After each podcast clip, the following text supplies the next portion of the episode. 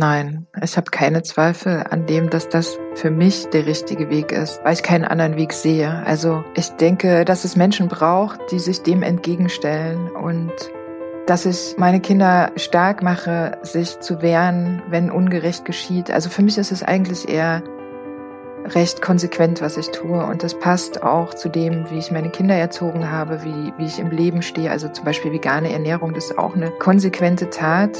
Ja, man entscheidet sich dafür und ähm, das zu leben. Also es ist eigentlich eine Aneinanderreihung von, von Konsequenzen. Herzlich willkommen bei Let's Talk Change in unserer Podcast-Reihe diskutieren wir mit relevanten Entscheidungsträgern, inspirierenden Innovatoren und spannenden Visionären, welche Rolle Technologien, Geschäftsinnovationen, Politik und Medien für den Wandel der Wirtschaft und Gesellschaft in Richtung Nachhaltigkeit haben. Mein Name ist David Wortmann. In den letzten Wochen drangen die Klimaaktivistinnen der letzten Generation stark in den Medien durch. Es wurde aber nicht nur über ihre dringenden Botschaften zu noch schnelleren Klimaschutzmaßnahmen, sondern vor allem über die Legitimität ihrer Protestformen diskutiert. Kunstwerke voller Tomaten und Kartoffelsuppen, Straßenblockaden durch festgeklebte AktivistInnen. Für die einen könnte der Ausdruck zivilen Ungehorsam nicht weit genug gehen, andere fühlen sich zunehmend abgeschreckt von zu viel Radikalität. Der Vorsitzende der CSU-Landesgruppe Dobrindt sieht in der letzten Generation gar eine Art Vorläuferorganisation einer grünen RAF. Der Verfassungsschutzpräsident Thomas Heldenbank, CDU, lobt hingegen die VertreterInnen der letzten Generation, da sie die Regierung zum Handeln aufrufen und damit deutlich machen, wie sehr sie unser demokratisches System eigentlich respektieren. Die Meinungen gehen also weit auseinander. Ich habe mich mit Solvik Schinköte getroffen, einer der VertreterInnen der letzten Generation, und habe sie selber gefragt. Was bewegt dich als Mutter von vier Kindern als Konsequenz der Aktionen in Einzelhaft zu gehen, bei gleichzeitigem Risiko vielleicht mehr Menschen aus der Normalbevölkerung durch Störaktionen zu verlieren, als für den Klimaschutz zu gewinnen? Es war für mich ein sehr besonderes Gespräch. Viel Spaß bei dieser Episode von Let's Talk Change. Grüß dich, Solveig, wie geht's dir? Ja, hallo. Mir geht's gut. Ich fühle mich ganz ausgeruht gerade. Sehr schön. Wir kennen uns ja eigentlich gar nicht. Ich zumindest dich nicht. Und vielleicht wird auch eine größere Öffentlichkeit dich auch als Person auch noch gar nicht so richtig kennen, aber zumindest das, was du tust und das, was ihr tut, nämlich mit der letzten Generation. Aber ich würde ganz gerne dich erstmal ein bisschen kennenlernen. Du bist eine vierfache Mutter. Das äh, habe ich soweit gelesen. Du engagierst dich sehr, sehr stark für den Klimaschutz. Kannst du uns ein bisschen mal mitnehmen? Mitnehmen, wann du dich für das Thema Klimaschutz angefangen hast zu interessieren? Wie ist bei dir sozusagen dieser persönliche Kipppunkt entstanden, dass du gesagt hast, es ist jetzt so dramatisch, da müssen jetzt auch wirklich sehr deutliche Aktionen auch in der Öffentlichkeit passieren? Ja, ich kann gar nicht so ganz genau sagen, wann das passiert ist. Also ich bin 1980 geboren und aufgewachsen bin ich dann schon auch mit ähm, ja, damals waren das vor allem Umweltverschmutzung, also Waldsterben, Verschmutzung der Flüsse, saurer Regen. Und das ist halt was, was mich geprägt hat, was ich als Kind schon so erlebt habe und was mir auch als Kind schon Angst gemacht hat. Und so richtig ist der Stein ins Rollen gekommen erst dieses Jahr im Februar. Und zwar hat meine älteste Tochter Kontakt gehabt mit der letzten Generation und wollte für die letzte Generation einen Vortrag halten. Und den hat sie bei mir in der Küche geübt. Und ich war halt nebenbei beschäftigt mit Essen kochen und Geschirr wegräumen, was man halt so macht in der Küche. Hellhörig bin ich geworden, als sie zu einem Punkt kam, wo sie erzählt hat über das große Leid, was es ja jetzt schon auf der Welt gibt. Da erzählte sie von den Flüchtlingen, die ja jetzt schon vor den Toren Europas im Mittelmeer ertrinken. Und da war für mich der Punkt, dass ich dachte, hey, das berührt mich stark ab dem Moment habe ich mich da rein vertieft, habe viel gelesen über die Aktionen der letzten Generation und habe dann so dieses Übergreifende, also das Klima und das menschliche Leid und also in all diese Themen mich stark rein vertieft und war dann ziemlich schnell bei der letzten Generation. Also nach dem Vortrag würde ich sagen, eine Woche später war ich beim Aktionstraining und ein paar Tage später war ich schon in der ersten Aktion. Das war damals die als die Bundesregierung 100 Tage im Amt war, da habe ich das erste Mal auf der Straße gesessen. Mhm. Ich möchte mal ganz gerne mit dir zu diesem Punkt zurückkommen, wo du in dieser Küche standst. Das Thema war ja für dich nicht neu. Du hast ja gerade selber berichtet, dass du als Kind der 80er dich ja auch mit diesen Themen schon konfrontiert sahst, du damals auch schon Ängste hattest. Was war denn dann der Auslöser für dich? Also deine Tochter hat gerade diesen Vortrag geübt. Waren es neue Fakten, die sie auf den Tisch gelegt hat, die für dich dann auch neu waren? War es vielleicht die Tatsache, dass die Tochter selber es vorgetragen hat und dann so ein Triggerpoint da war, das wird jetzt nicht nur mich, sondern auch meine Kinder, und du hast ja auch vier Kinder, äh, betreffen und dann natürlich auch noch deren Kinder. Was war denn genau dieser Triggerpunkt? Weil das ist ja dann doch der Auslösepunkt für dich zu sagen, jetzt gehst du wirklich in die sehr extreme Form der Demonstration für den Klimaschutz rein? Ich kann das gar nicht so genau sagen. Ich glaube, der Triggerpunkt war, dass ich schon, wie du schon sagst, seit den 80er Jahren damit aufgewachsen bin und dass, wie viele in unserer Generation, das auch individuell gelebt habe. Also mich selbst, mein individuelles Handeln in den Vordergrund gestellt habe und ich ernähre mich vegan. Wir sind nicht in den Urlaub geflogen, wir sind mit dem Fahrrad in den Urlaub gefahren. Das haben wir schon immer so gemacht. Dieses, dieses individuelle Handeln, das würde ich sagen, ist typisch für unsere Generation, für meine Generation. Müll trennen, bewusst konsumieren, darauf achten, dass wir Lebensmittel aus der Region kaufen und so weiter. Und durch den Vortrag, da kam bei mir der Kipppunkt, dass ich dachte, nee, wir müssen viel mehr tun und wir können das einfach nicht mehr rumreißen. Also ich habe mich dann nochmal neu mit den Klimafakten beschäftigt und habe dann auch mich neu damit verbunden, wie stark das eigentlich ist, also wie drohend diese Katastrophe ist, in die wir da reinrasen und wie nah die uns schon ist. Und mit dieser Verbindung, also mit dieser emotionalen Verbindung zu diesem Thema, kam dann, dass ich dachte, okay, und wir haben nur noch wenig Zeit und wir müssen jetzt was tun. Und das, ich würde sagen, das war der Funke. Aber wahrscheinlich dann auch in dem Moment die Erkenntnis, ich selber, also du, Solvik, du mit deiner Familie, ihr habt schon so viel getan. Ihr ernährt euch vegan, ihr lebt ein sehr CO2-armes Leben, würde ich jetzt euch einfach mal unterstellen.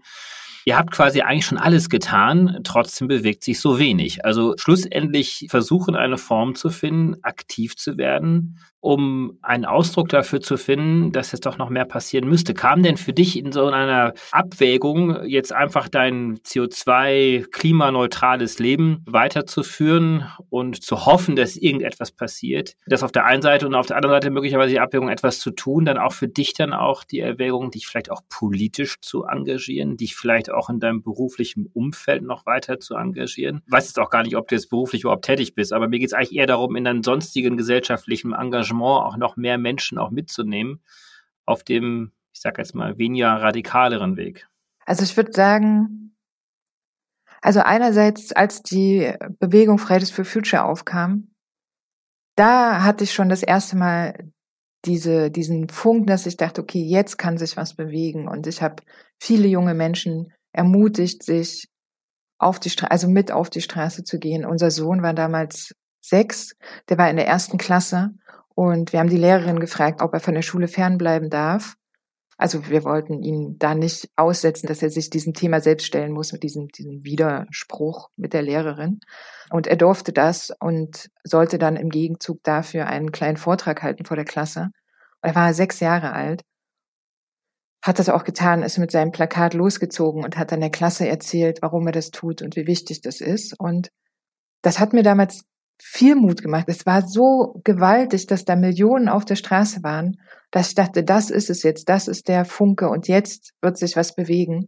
Und dann habe ich aber gesehen, es passiert gar nichts. Also es passiert natürlich politisch schon was, es war eine Riesendebatte, es wurde darüber gesprochen, aber letztendlich bewirkt es halt sehr wenig. Letztendlich haben wir immer noch Klimaversprechen, wir haben immer noch Klimaziele, woran sich keiner hält.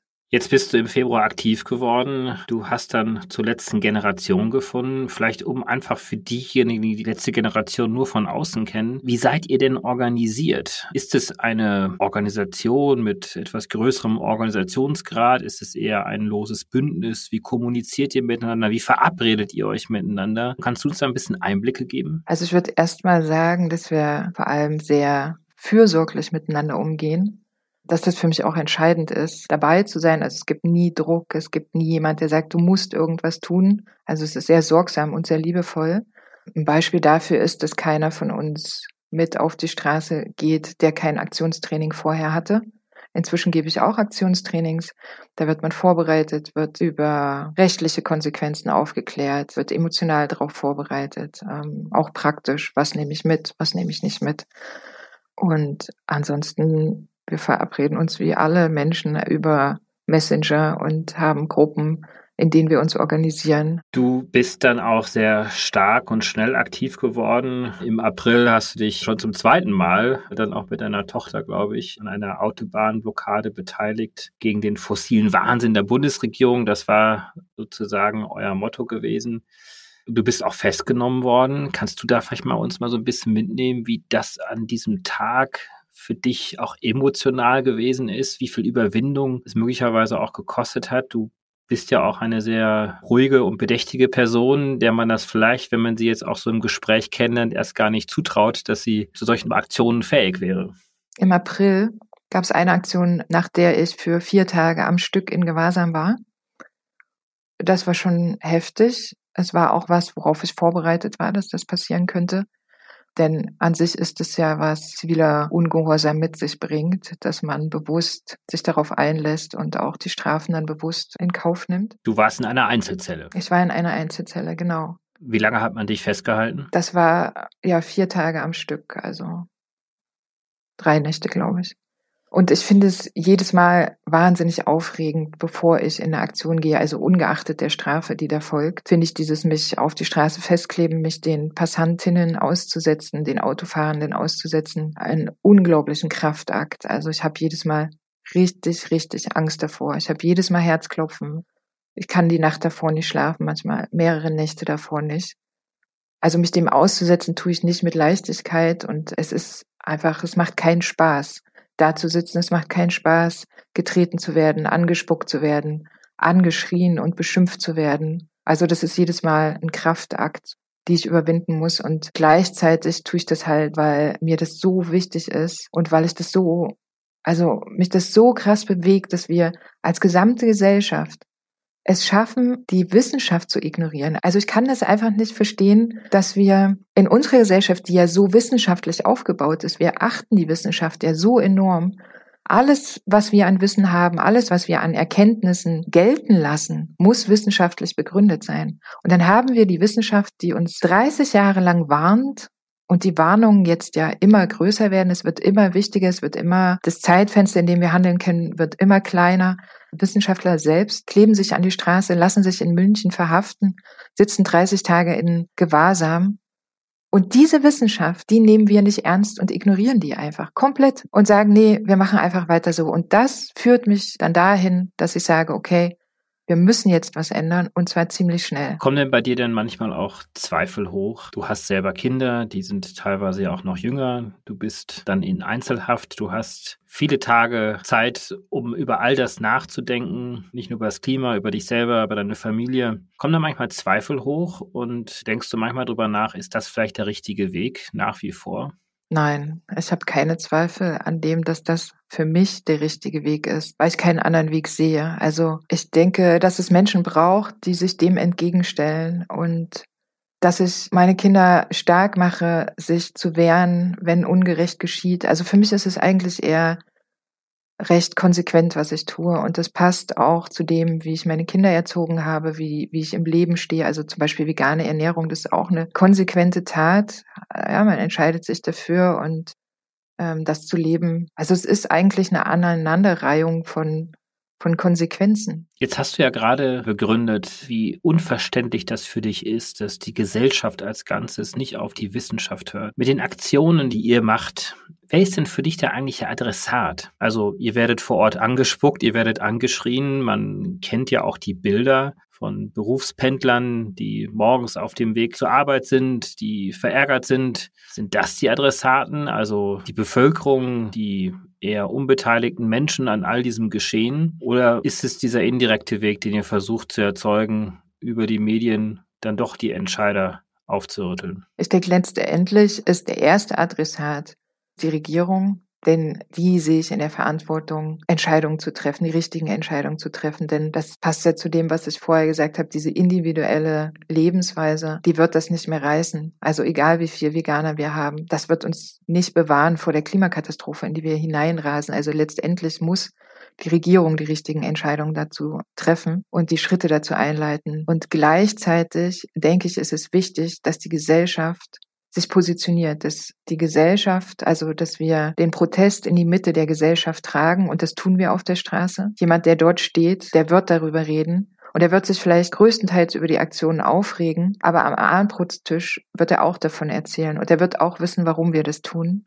Und gerade jetzt, wo wir so große mediale Aufmerksamkeit haben, ist ja bekannt, warum wir da sitzen. Und ich denke, dann muss man sich positionieren und man kann für das Überleben der Menschheit sein, man kann sich dafür entscheiden oder man kann sich dagegen entscheiden. Und ich denke, dass wir diese Polarisierung schon erreichen. Polarisierung kann ja auch dazu führen, dass in der Mitte der Gesellschaft es möglicherweise wohlwollende Menschen gibt, die auch anerkennen, wie dramatisch die Klimakrise ist, die auch so ein diffuses Gefühl haben, da muss jetzt etwas passieren, die vielleicht selber noch gar nicht den Weg gefunden haben, das Thema zu adressieren, die aber dann durch diese Polarisierung sich dann doch möglicherweise etwas abgestoßen fühlen, dass der vielleicht latent wohlwollende Berufspendler so stark in seinem eigenen Leben sozusagen gestört ist, dass er eigentlich nur über die Aktion redet und drüber schimpft und gar nicht so sehr jetzt über das Anliegen, was ihr habt.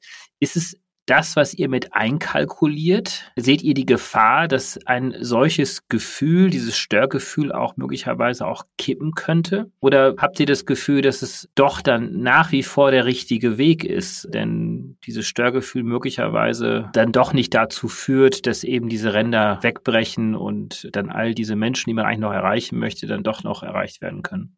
Ich glaube, dass unsere Bewegung nicht dafür da ist, die große Mehrheit hinter sich zu schauen, die große Mehrheit in der Bevölkerung gibt es bereits. Also das sieht man bei Abstimmungen. Also immer wenn es um die Klimapolitik geht, ist ja die Mehrheit dafür, dass wir was tun, dass sich da gewisse Sachen verbessern. Ich würde sagen, wenn man in die Geschichte guckt, sieht man, dass keine Widerstandsbewegung von Anfang an beliebt war.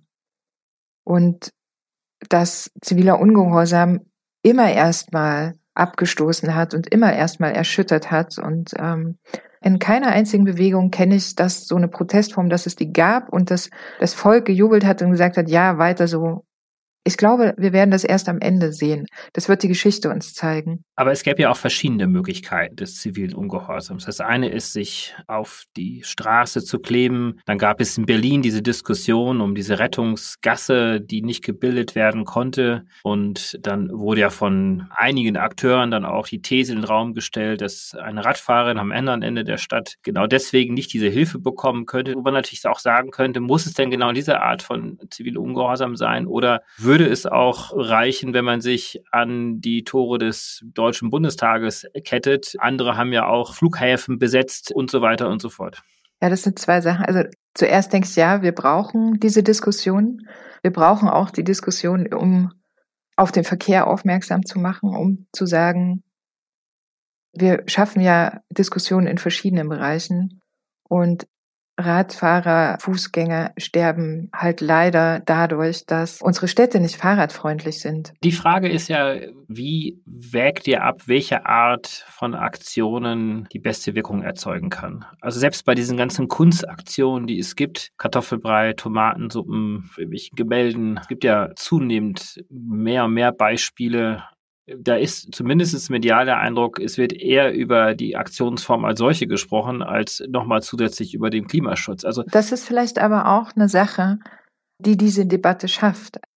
Wir bringen eine Botschaft, wir sagen, es geht uns um Klimaschutz oder um das Abwenden einer krassen Katastrophe, in die wir da reinrasen. Es gab dieser Tage eine Rede im Deutschen Bundestag von dem stellvertretenden Fraktionsvorsitzenden der FDP-Fraktion, Konstantin Kuhle. Er sagt, die Militanz der letzten Wochen führt zur Abwendung der Gesellschaft vom Thema Klimaschutz. Die letzte Generation, also ihr, reißt mit dem Hintern ein, was Luisa Neubauer und Greta Thunberg mühsam aufgebaut haben.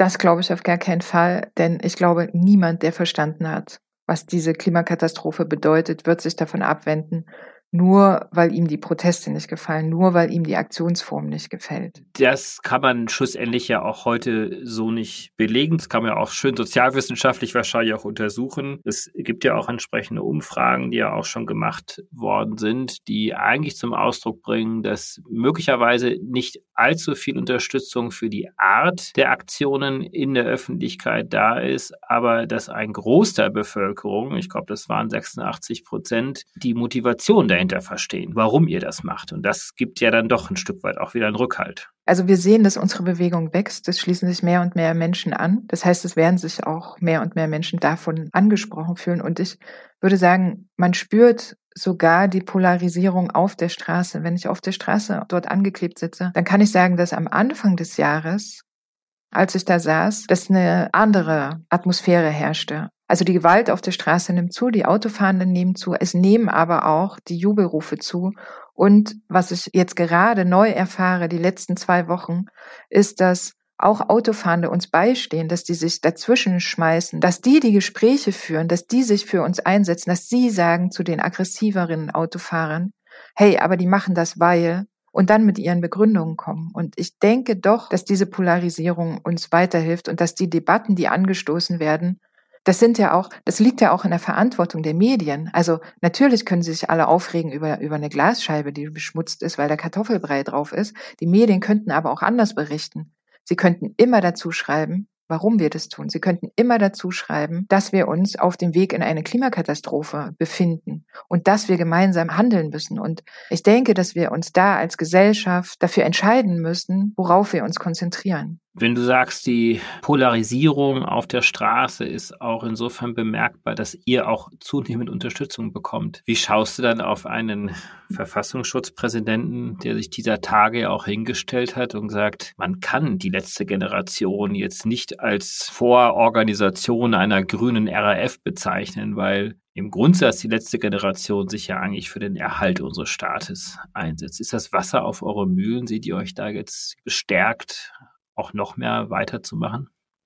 Ich würde sagen, dass es uns vor allem Rückhalt gibt in dem Sinne, dass wir uns ja für die demokratischen Rechte einsetzen, dass wir uns in der Zukunft zum Beispiel äh, mehr Bürgerräte wünschen. Es gibt den Bürgerrat Klima. Da sind 160 Bürgerinnen und Bürger ausgelost worden. Die wurden ausgewählt nach Alter, Geschlecht, Wohnort, Bildungsstand und Migrationshintergrund.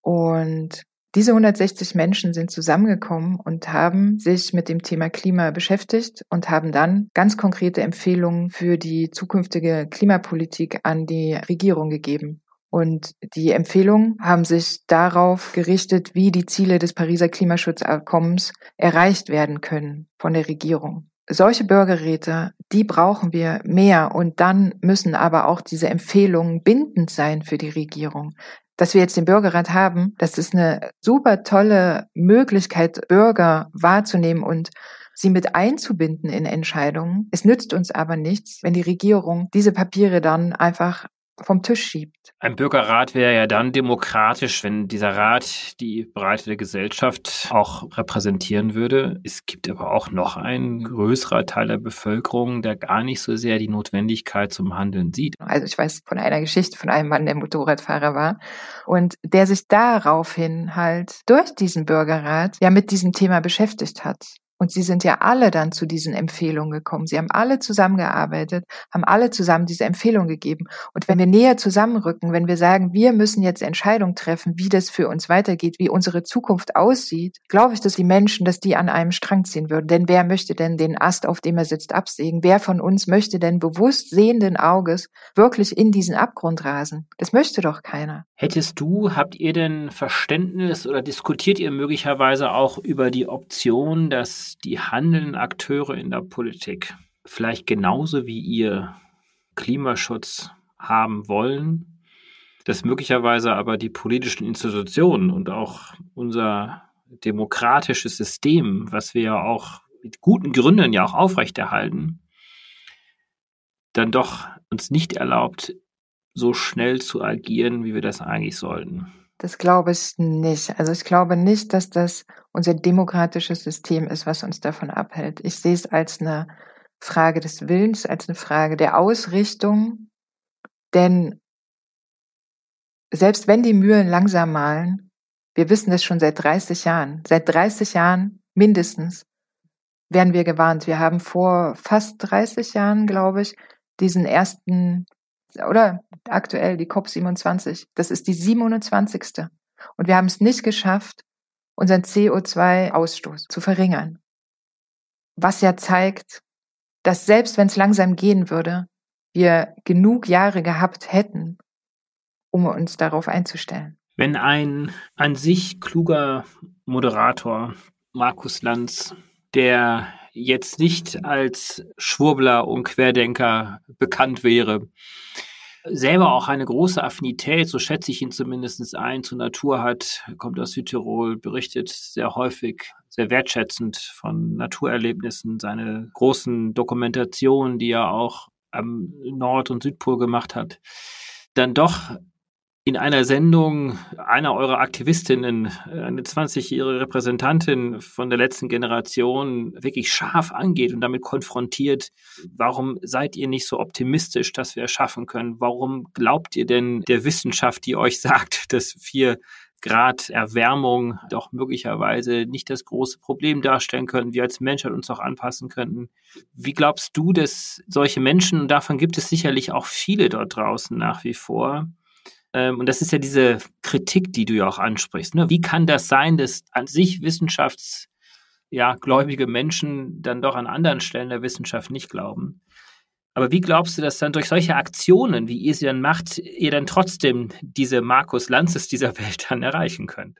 Ich denke, dass es nicht viele Menschen braucht, die verstehen, in was für eine Katastrophe wir rasen. Und wenn die wissenschaftlichen Berichte, also dass sich WissenschaftlerInnen auf Straßen kleben und Gefängnis in Kauf nehmen, das müsste schon einige wachrütteln. Und ich denke, wenn Journalistinnen, wenn die Medien ihre Aufgabe da wahrnehmen würden, und vielleicht brauchen das auch nicht alle, es reicht, wenn einige das tun, dann werden immer mehr damit aufspringen. Immer mehr. Es gibt doch die Menschen, die der Wissenschaft glauben. Es ist gar keine Glaubensfrage. Also Wissenschaft ist doch keine Glaubensfrage.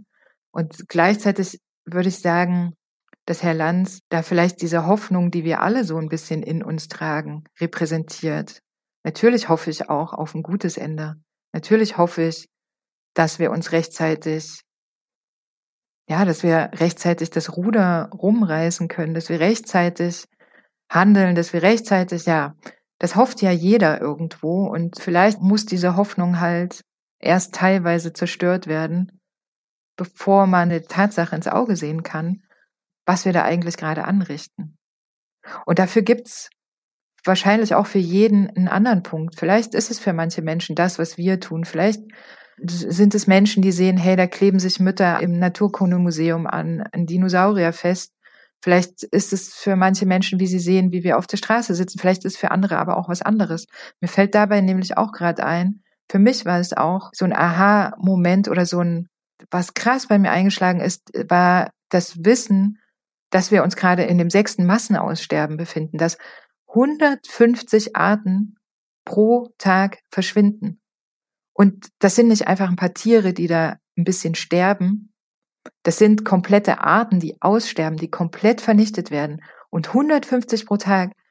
Ich habe fast die Neigung, das jeden Tag wieder neu googeln zu müssen, um zu gucken, ob das stimmt, weil ich das so Wahnsinn finde. Ich finde das so eine hohe Zahl. Und ich denke, für jeden Menschen wird es ein anderer Moment sein, wo er sagt, ey, das ist doch Mist, was wir hier machen. Wir müssen da gemeinsam was verändern. Jetzt ist es ja so, dass die Wahrscheinlichkeit, dass wir die Pariser Klimaziele nicht erreichen, sehr, sehr viel höher ist als die Wahrscheinlichkeit, dass wir noch ganz knapp diese Ziele auch erreichen könnten. Was löst das bei dir aus? Wie glaubst du, dass sich die letzte Generation auch weiterentwickelt? Wird es zu einer noch stärkeren Radikalisierung führen? Oder gibt es da vielleicht doch nochmal dieses Momentum, darüber nachzudenken, jetzt gehen wir einfach auf und dass so ein Fatalismus sozusagen entsteht? Also das sehe ich in der Bewegung bei uns überhaupt nicht. Ich denke, dass viele sehr fest entschlossen sind, weiterzumachen und dass wir weiterhin uns kreative Protestformen ausdenken werden. Und den Druck vielleicht auf die Regierung auch erhöhen werden. Was nimmst du dir als nächstes vor? Was ist deine nächste Aktionsform? Kannst du davon berichten? Mm, meine nächste Aktionsform, also ich werde jetzt erstmal weiterhin an den Straßenblockaden teilnehmen und wenn es Sonderaktionen gibt, ähm, werde ich davon hier nicht berichten. Wo führst du diese Straßenaktion vor allen Dingen durch? Also ich pendle zwischen Berlin und meinem Wohnort.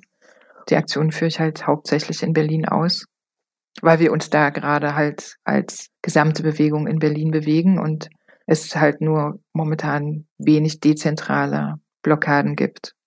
Solvik, ganz herzlichen Dank für dieses Gespräch und dass ich dich hier vor dieses Mikrofon gezerrt habe. Aber vielleicht ist das auch eine Möglichkeit, auch zumindest auch nachvollziehbar zu machen, wie auch einzelne Akteure von euch dieses Geschehen aktuell bewerten was in euch vorgeht, was eure Beweggründe sind. Und äh, ich glaube, Nachvollziehbarkeit ist auch für Verständnis dann eine große Voraussetzung. Sicherlich muss nicht jeder teilen, was ihr macht und was ihr tut. Trotzdem ist das Anliegen, was ihr habt, sicherlich von einer sehr breiten Bevölkerung bereits heute schon gedeckt, nämlich dass wir sehr viel und sehr viel schneller auch für den Klimaschutz einstehen müssen. Erstmal ganz herzlichen Dank fürs Gespräch, Sorvik. Danke für die Einladung. Herzlichen Dank fürs Einschalten. Wir hoffen, dass Sie beim nächsten Mal bei Let's Talk Change wieder dabei sind. Dieser Podcast wird realisiert durch DWR ECO, einer internationalen Cleantech-Beratung für Kommunikation, Politikberatung und Geschäftsstrategien.